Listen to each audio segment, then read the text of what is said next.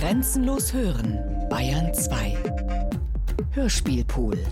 Morgen erzählt Ihnen an dieser Stelle mein Kollege Paul Gold von Catherine Storrs Buch Clever Polly and the Stupid Wolf, vom britischen Rotkäppchen, das den Wolf in ein Gespräch über ein Buch verwickelt, demzufolge ihre Geschichte nicht so endet, wie der Wolf es gewohnt ist.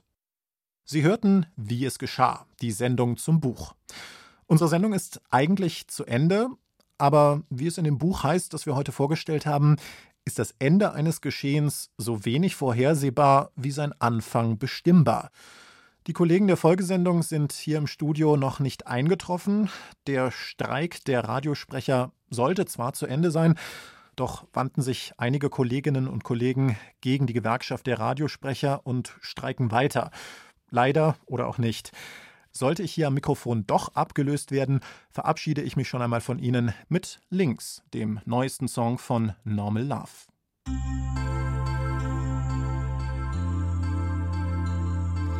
Gropius wrote a book on grain silos. Le Corbusier one on aeroplanes, aeroplanes, aeroplanes. Salad bear your bread, a new object to the office every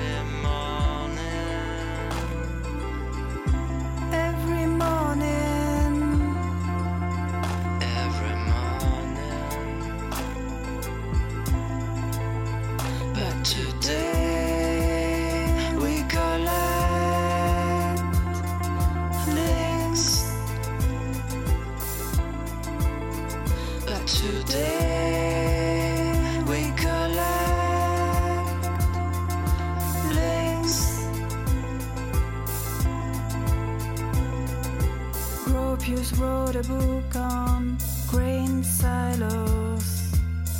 Le Corbusier one on aeroplanes. Aeroplanes. And your bread and you object to the office every morning.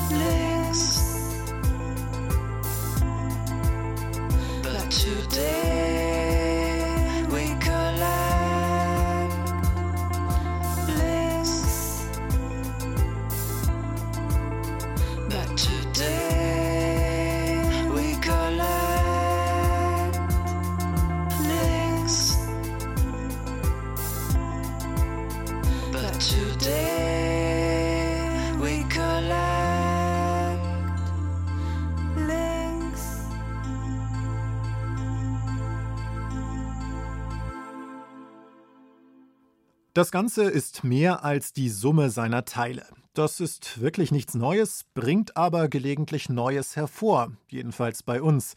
Willkommen bei Näher dran, heute aus Berlin. Am Mikrofon begrüßt Sie wieder der Notdienstsprecher Paul Esterhazy. Voller Hoffnung, dass Sie für aktuelle Ereignisse ein Ohr haben, das auch für das offen bleibt, was eigentlich nicht gesendet werden soll, sich aber hier im zwölften Stock eines Mietshauses doch abspielt, im Apartment von Irene und Jim Westcott, Musikliebhaber und leidenschaftliche Radiohörer.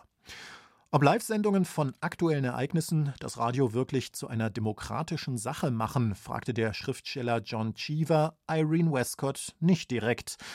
In einer Kurzgeschichte lässt er ihr von Jim ein Radiogerät schenken, das unversehens aktuelle Ereignisse überträgt.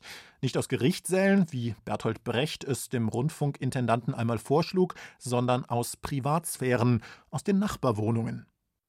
Dass das Ganze mehr ist als die Summe seiner Teile, schreibt uns Sonja Hahn aus Bad Wörishofen, ist bekannt. Aber dass ein Radiogerät den Zweck nicht mehr erfüllt, für den es vorgesehen ist, stattdessen Gespräche aus der Nachbarwohnung empfängt und sie mitten in den Nachrichten sendet, ist das möglich? Vielleicht ist es ein Hörspiel, sagt Jim. Das sind doch die Stimmen der Müllers aus Wohnung 11a, sagt Irene. Sie wollten heute Nachmittag eine Party geben. Frau Müller hat es mir erzählt, als ich sie im Spirituosenladen traf. Dreh mal weiter, vielleicht können wir die Leute in Wohnung 18c empfangen. Es gibt Systeme, die Eigenschaften entwickeln, die sich aus der Summe ihrer Einzelkomponenten eben nicht erklären lassen. Wie kommst du darauf? Das habe ich mal im Radio gehört. Ob Jim und Irene Nachbarn aus jeder beliebigen Wohnung ihrer Wahl belauschen können? Das muss ich noch herausstellen. Würde das Gerät dies ermöglichen, wäre es die Audioergänzung zum Fernglas, das Opernbesuchern, Naturbeobachtern und Privatdetektiven das Sehen ohne gesehen werden erleichtert. Bisweilen aber lässt sich das Gerät auf keine Nachbarwohnung einstellen. Irene findet Gefallen daran, dass die Gespräche aus den Nachbarwohnungen ihr so zufallen, wie das Gerät es will. Das ist es gerade, was sie in Hörvoyeurismus treibt, gelegentlich auch in Depression, und sie schließlich vor die Erkenntnis stellt, dass bei den Nachbarn live dabei zu sein vielleicht Demokratie, aber keine Garantie für eine Eingriffsmöglichkeit darstellt. Oben in 16c schlägt Herr Osborne seine Frau, sagt Irene zu Jim, der gerade nach Hause kommt. Seit vier Uhr streiten sie sich schon. Seit vier Uhr höre ich ihnen zu und jetzt verprügelt er sie. Lauf hinauf und halt ihn zurück. Jim betritt das Wohnzimmer und geht auf das Radio zu, wie wenn er aus der Nähe Frau Osborne besser hören würde. Im Radio ist es gerade still. Jetzt geht's wieder los. Jetzt ist auch Jim live dabei, wenn man nur seine Möglichkeit einzugreifen außer Acht lässt. Er ist dabei, sich vorzustellen, wie es wäre, wenn seine Nachbarn erfahren würden, dass sie seit Stunden belauscht wurden. Womöglich wird Frau Osborne die Hilfe des Mannes, der ihre Intimsphäre belauscht hat, nicht annehmen wollen. Bringt diese Vorstellung Jim mehr in Verlegenheit als die Handlung, das Gerät auszuschalten? Das ist unsere Frage heute. Gleich kommen die Nachrichten, dann kommen wir wieder näher dran an den wirklichen Ereignissen mit Irene, Jim und ihrem Radiogerät, besser gesagt ihrem Privatreporter, der sich zwar nicht an bestimmte Orte des Geschehens schicken lässt, aber per Zufall zuverlässig Bericht erstattet.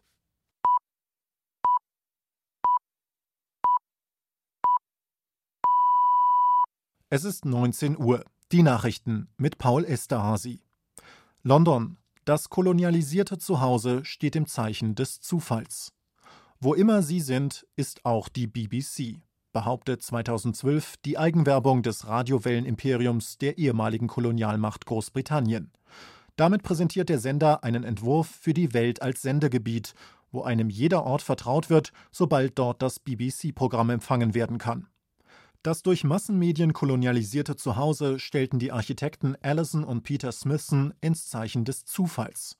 Zu ihrem House of the Future 1956 in der Daily Mail Ideal Home Exhibition ausgestellt, gehört eine Multifunktionsbedienung für Radio, Grammophon und Farbtv in Gestalt eines Würfels.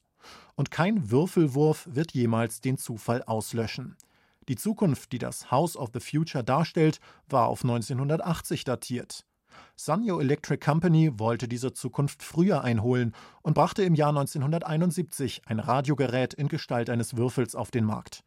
Ob die Verbindung Würfel und Radio die Aufmerksamkeit der Konsumenten darauf lenken sollte, dass Radioinhalte unvorhersehbar sind, gab das Unternehmen nicht bekannt. Stuttgart. RAF-Mitglied weist sich als realistischer Erzähler aus. Andreas Bader wies sich bei seiner Verhaftung in Berlin mit einem Personalausweis auf den Namen Peter O. Kotjewitz aus. Der Schriftsteller und Übersetzer Peter Kotjewitz ließ seine bereits beendete Juristenkarriere temporär wieder aufleben, um als Baders Wahlverteidiger aufzutreten. Mit seinem Hörspiel Die Falle oder Die Studenten sind nicht an allem schuld sorgte der am realistischen Erzählen orientierte Schriftsteller für öffentliche Unsicherheit. Ohne einen vermittelnden Kommentator oder Moderator prallen Studenten und Staat, Politiker, Polizei, Bürger, Dienstanweisungen und Funksprüche aufeinander. Stereophonie, technische Unsauberkeiten und Mitschnitte von Demonstrationen suggerieren eine authentische Berichterstattung von den Protesten gegen den Vietnamkrieg und den Scharbesuch in Berlin. Es ist vielleicht nicht alles so gewesen, sagt Kotjewitz, aber es könnte alles so gewesen sein, wie es dargestellt wird, und es ist wahrscheinlich, dass alles so gewesen ist. Das mögliche Ereignis, das aus akustischem Material von politischen Ereignissen konstruiert wurde, sprengte das Vorstellungsvermögen von Baden-Württembergs Kulturminister. Kulturminister Hahn ging in die Falle, berichtete die Zeit. Er hörte die Sendung im Autoradio, hielt sie für eine Reportage und informierte den Ministerpräsidenten über die ausbrechenden Unruhen. Zwar waren die Proteste der Studenten zu dem Zeitpunkt ein Jahr her, aber die Möglichkeit, dass wieder protestiert würde, war nie auszuschließen. Das Kabinett beschloss, das Hörspiel zu verbieten, verstieß mit seinem Beschluss aber gegen die Freiheit des Rundfunks. Im Westdeutschen Rundfunk erklärte Peter Fecke die Falle der Authentizität damit, dass wir kaum noch gewohnt sind, Dokumente präsentiert zu bekommen. Fast immer ist zwischen Ihnen und uns der lindernde oder widersprechende Kommentator, der die Hörer vor ihrer eigenen Stellungnahme zu retten versucht. Wie Antje Vohwinkel berichtet, muss eines dabei noch berücksichtigt werden, nämlich, dass die Rundfunkanstalten in gewisser Weise als Autoritäten akzeptiert werden und den Glauben an die Beweiskraft des Materials erhöhen. Ob das baden-württembergische Kabinett die Falle als Test für die Akzeptanz von Autoritäten diskutiert hat, ist unbekannt. Statistiken zufolge bewirkt Autorität Wahrscheinlichkeit, jedoch im Sinne von Glaubhaftigkeit, nicht im Sinne der Möglichkeit. Demos sind Rollenspiele, sagt Kotjewitz und verweist auf den Inszenierungscharakter von politischen Ereignissen. Das macht Demonstrationen nicht zu Theater und Theater nicht zu Fiktion, sondern beide zu möglichen Ereignissen. San Antonio. Nachrichten unterbrechen Radiokonzert. Gefälschter Radiokrieg verursacht Schrecken in den Vereinigten Staaten von Amerika, soll Daily News berichtet haben. Unter Verwendung der tatsächlichen Namen der Staaten New York und New Jersey sowie von Autobahnen, Straßen und Gebäuden berichtete Orson Welles live über eine Invasion vom Mars. Wie Eilmeldungen ließ er seinen Bericht immer wieder ein Radiokonzert unterbrechen. Hörerinnen und Hörer, die nicht seit Beginn der Sendung dabei waren, verpassten die Ansage, dass es sich um ein Hörspiel handelte. Die Radioadaption des Science-Fiction-Romans War of the Worlds löste in den USA nicht nur Verwirrung über den Wahrheitsgehalt von Nachrichten aus. Die Sendung hatte den Erlass von Vorschriften zufolge, die Live-Formate wie Nachrichten im Hörspiel verbieten. Demnach wären Hörspiele der inszenierten Fiktion und Nachrichten der Dokumentation realer Ereignisse verpflichtet. Wells war vom Princeton University Radio Project engagiert worden, unter der Aufsicht von Psychologen H.G. Wells Roman für das Radio zu adaptieren, um das Verhalten von Bürgern unter Panikbedingungen zu studieren. Nicht bestätigten Berichten zufolge hatte die Rockefeller Foundation, die die Produktion mitfinanzierte, Wells davor gewarnt, das ursprüngliche Anliegen der Inszenierung bekannt zu geben. Die sportlich betriebene Spekulation über das tatsächliche Ausmaß der Panik überschattete den Entstehungszusammenhang des Hörspiels als ein Format, um Massenverhalten unter Kriegsbedingungen zu testen. Der Sendetermin des Hörspiels am Vorabend von Halloween wurde in der Rezeption als Beweis dafür angeführt, dass die Sendung als Halloween-Spaß gedacht war, der von den Hörern missverstanden wurde. Noch während des Zweiten Weltkriegs unterhielten sich H.G. Wells und Orson Welles über die Sendung im Studio des Radiosenders Keep Talk San Antonio in Texas. Dabei bezeichnete auch Wells die Sendung als einen sensationellen Halloween-Spaß, der gewiss nicht die Absicht verfolgte, den Hörer in Panik zu versetzen. Wells fand dies wohl das Netteste, was ein Engländer von den Marsmenschen sagen kann. Wie Sie wissen, fügte er hinzu, hat sich Herr Hitler in seiner großen Münchner Rede darüber mächtig ausgelassen. Der Zweck der Sendung war, zu zeigen, in welch heruntergekommenem und dekadentem Zustand sich die Demokratien befinden, was dem Krieg der Welten ganz vortrefflich gelang. Baden-Baden. Mein Name tut nichts zur Sache. Bertolt Brecht stellt eine neue Bedingung für die Aufführung seines bisher unter den Titeln Der Lindbergh-Flug und Der Flug der Lindbergs bekannten Hörbilds. Von nun an soll das Hörbild Der Ozeanflug heißen und sämtliche Nennungen des Namens von Lindbergh aus dem Text entfernt werden. Mein Name ist Charles Lindbergh soll durch Mein Name tut nichts zur Sache ersetzt werden.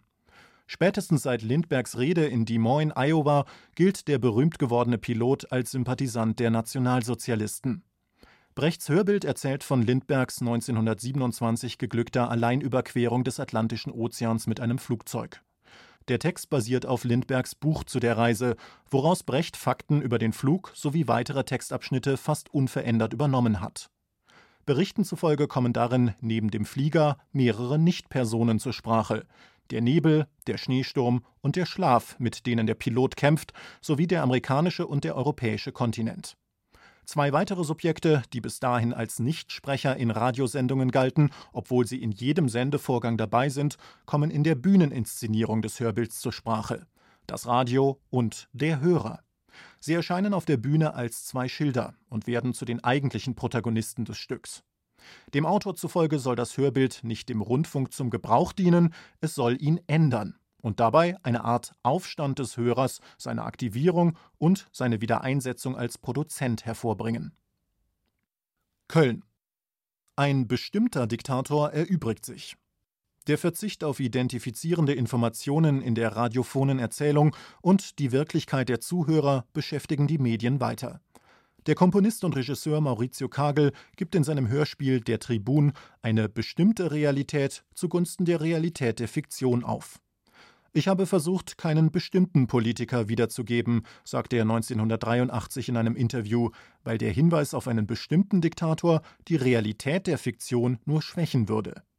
Die erfundene Person ist hier nur stark, solange der Zuhörer ein Kompositum aus verschiedenen Politikern selbst herstellt. Dies bedeutet, dass die Wirklichkeiten des Zuhörers, die aus der Summe seiner Erfahrungen bestehen, ihm mittels Fiktionen eine erneute Analyse der Wirklichkeit ermöglichen. Ich finde die Negation einer fotografischen Wirklichkeit bei der Formulierung von Fiktionen von elementarer Bedeutung. Ob der Komponist Radionachrichten als fotografische Wirklichkeit gehört hat, ist unbekannt.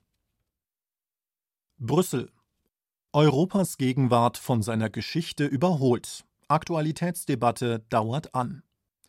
Nach der Neuaufteilung von Europas Äther in Sprachzonen schlossen sich 2020 die deutschsprachigen Sendeanstalten zusammen.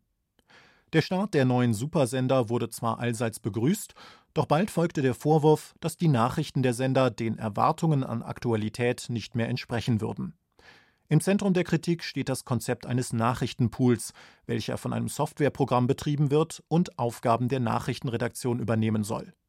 Je nach Ortung des Hörers stellt das Programm aus dem Nachrichtenpool Nachrichten zusammen, die für den betreffenden Empfangsradius des Hörers aktuell sein sollen.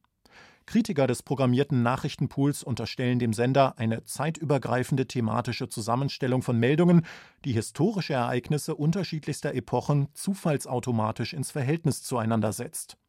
So wurden im Empfangsbereich Dresden Meldungen über Flüchtlinge vor geschlossenen Grenzen aus den 30er und 90er Jahren des 20. Jahrhunderts mit Meldungen aus den 10er Jahren des 21. Jahrhunderts in ein und derselben Nachrichtensendung präsentiert. Im Empfangsbereich Lübeck, wo das Militär-U-Boot Delfin hergestellt wird, berichteten die gestrigen 9 Uhr Nachrichten, dass Deutschland Israel einen Delfin subventionieren würde, wenn Israel zurückbehaltene Steuergelder von Palästinensern an die palästinensische Autorität überweist. Es folgten eine Nachricht über einen palästinensischen Anschlag auf den Vergnügungspark Delfinarium in Tel Aviv-Jaffa und eine weitere, die vom Jahresbericht der japanischen Tierschutzorganisation Dolphin Watch handelt. Auf der Brüsseler Konferenz Nachrichten von morgen reagierte die Pressesprecherin der Supersender auf die Kritik an der Zusammenstellung der Nachrichten mit einer Anekdote aus dem BRD-Fernsehen. Als der Sozialphilosoph Max Horkheimer zu einer Talkshow eingeladen war, kam er ins Studio mit einem Stapel alter Zeitungen unter dem Arm. Auf der Bühne legte er den Stapel neben seinen Sessel und empfahl ein kleines Experiment, nämlich Zeitungen einige Wochen oder Monate nach ihrem Erscheinen zu lesen. Wir stellten uns den Effekt vor, den es auf uns Zuschauer hätte, wenn Horkheimer auf aktuelle Fragen der Moderatorin mit dem Vorlesen alter Nachrichten geantwortet hätte. Diese Vorstellung wurde zum Leitfaden für das Konzept des Nachrichtenpools und die zufallsautomatische Zusammenstellung der Nachrichten. Gegenwart kann nicht auf Aktualität beschränkt werden. Bereits der Komponist Maurizio Kagel erklärte Gegenwart als Zufallskultur. Wir testeten das Programm und die Ergebnisse zeigten eindeutig, dass nicht der Nachrichtenregulator, sondern der Zufall unser wahrer Partner ist. Für Medien, die lieber Sprecherinnen als die von ihnen vertretenen Positionen kommentieren, trug die Pressesprecherin einen Designeranzug aus gebrauchten Seesäcken der deutschen Marine. Das Sakko trug den Schriftzug Aktuell ist, was sich recyceln lässt. Löwen. Aus 113 werden zwei. Der Vorgang heißt Integration. Die Gespräche über die Teilung der belgischen Provinz Brabant wurden heute fortgesetzt. Nachdem feststeht, dass man feststellen kann, in welchen Dörfern der Provinz Französisch und in welchen Flämisch gesprochen wird, steht der Teilung der Provinz in zwei Sprachräume nichts mehr im Weg. Ein Bildband, der anlässlich der Teilung erschienen ist, schaut bereits auf eine mehrere Jahrhunderte alte Geschichte vom gerade konstituierten Flämisch-Brabant. Die territoriale Neudefinition der Provinz ihrer Sprachgrenze entlang liegt auf der Hand, so der namentlich nicht in Erscheinung tretende Autor. In einer Pressemitteilung entschuldigt sich der Verlag dafür, dass das Erscheinungsdatum des Bildbands im Band selbst nicht vorkommt.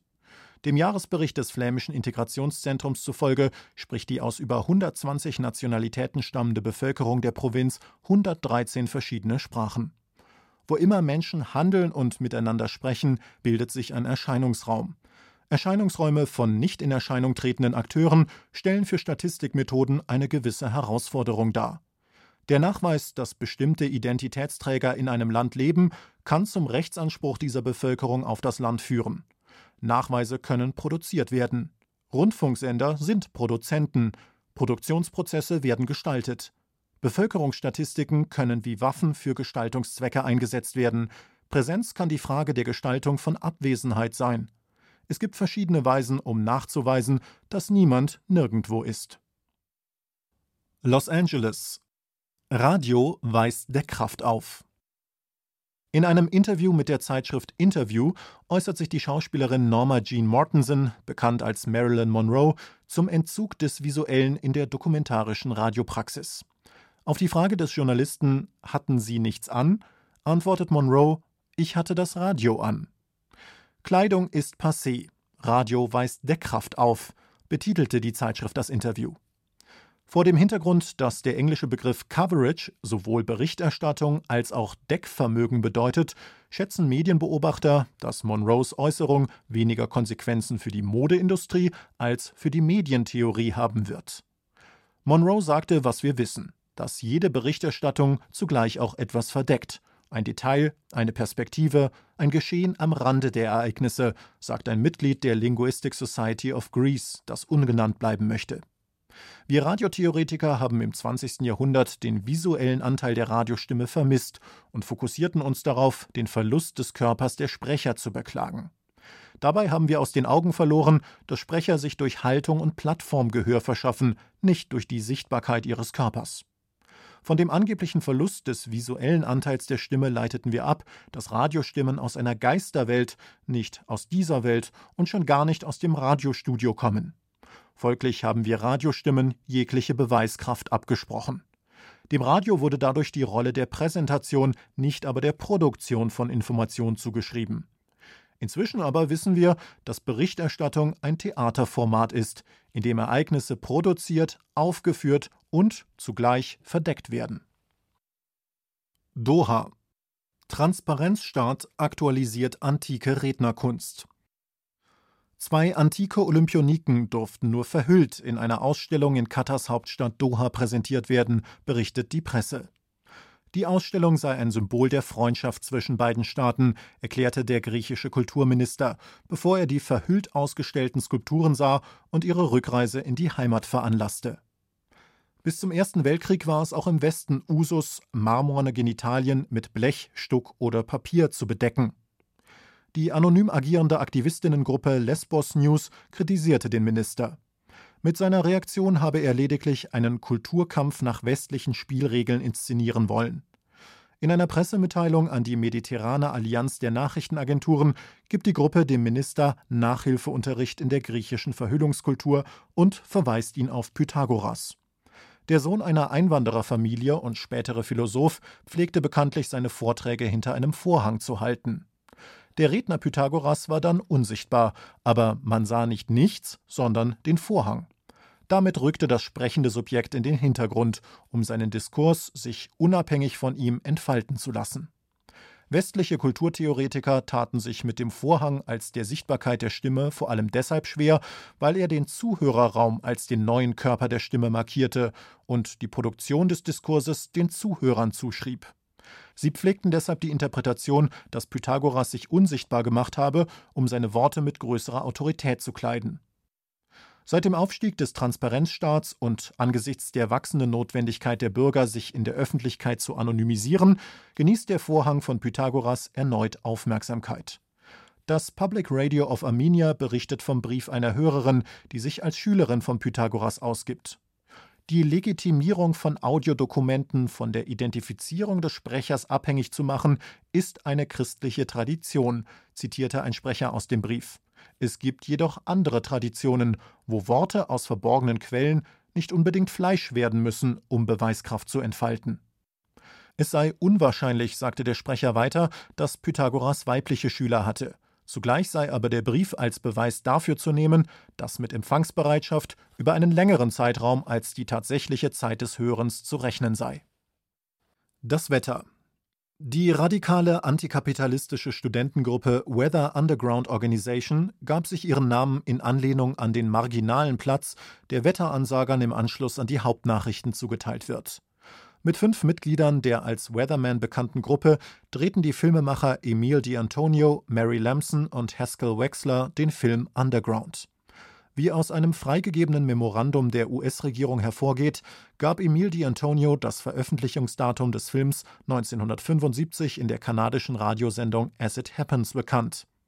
Einem Bericht des Wisconsin Center for Film and Theater Research zufolge ist es FBI-Agenten gelungen, während der Postproduktion des Films eine Kopie der Audiospur zu erstellen. Ob die Audiospur die Agenten auf die Spur der radikalen Untergrundorganisation gebracht hat, ist unbekannt.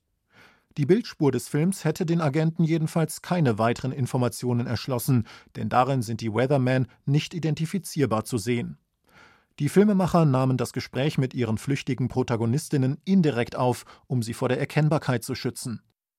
In einigen Einstellungen sitzen die Weathermen mit dem Rücken zu einem Spiegel und die Kamera filmt in den Spiegel hinein, wodurch die Filmemacher, nicht aber die Weathermen zu sehen sind. In anderen Einstellungen sind die Weathermen am Tisch sprechend hinter einem semitransparenten Vorhang zu sehen.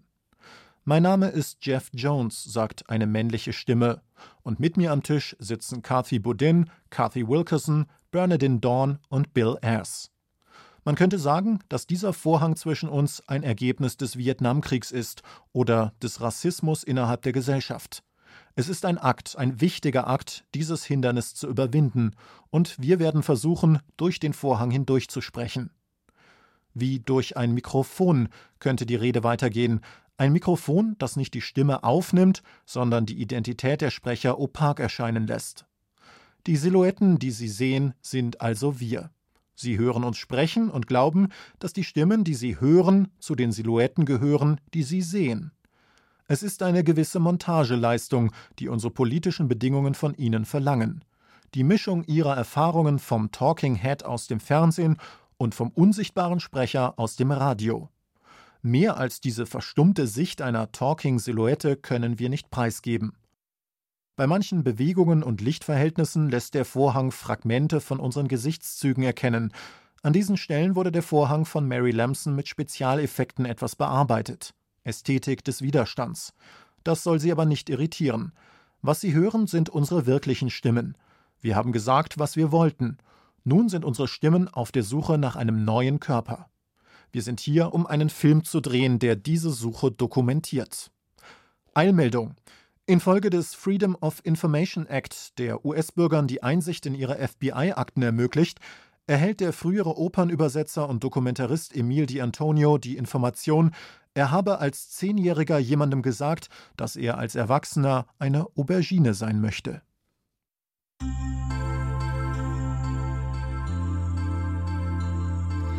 Gropius wrote a book on grain silos.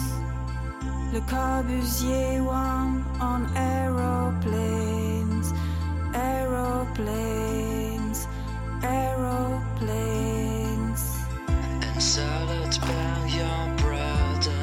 I've checked to the office every morning.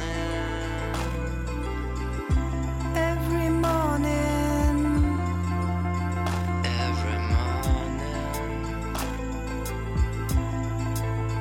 But today.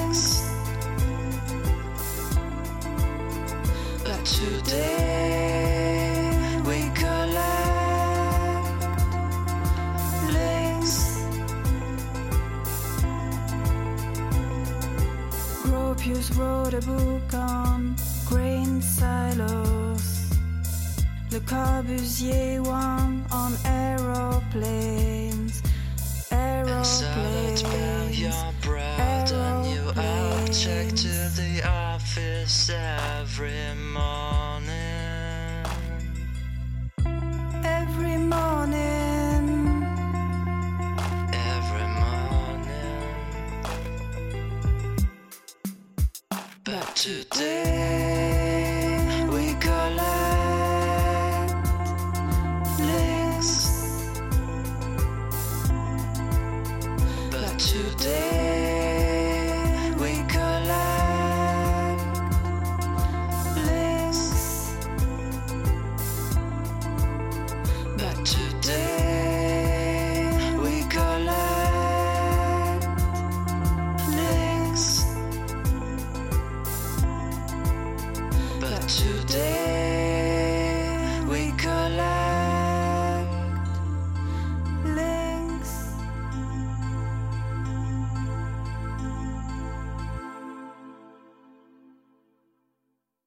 Ich hatte das Radio an. Von Iran Scherf. Stimme Tim Heller. Song Normal Love, Pauline Baudry und Ben Kahn. Aufnahme und Technik Sieglinde Hermann. Produktion Bayerischer Rundfunk 2016. Redaktion Herbert Kapfer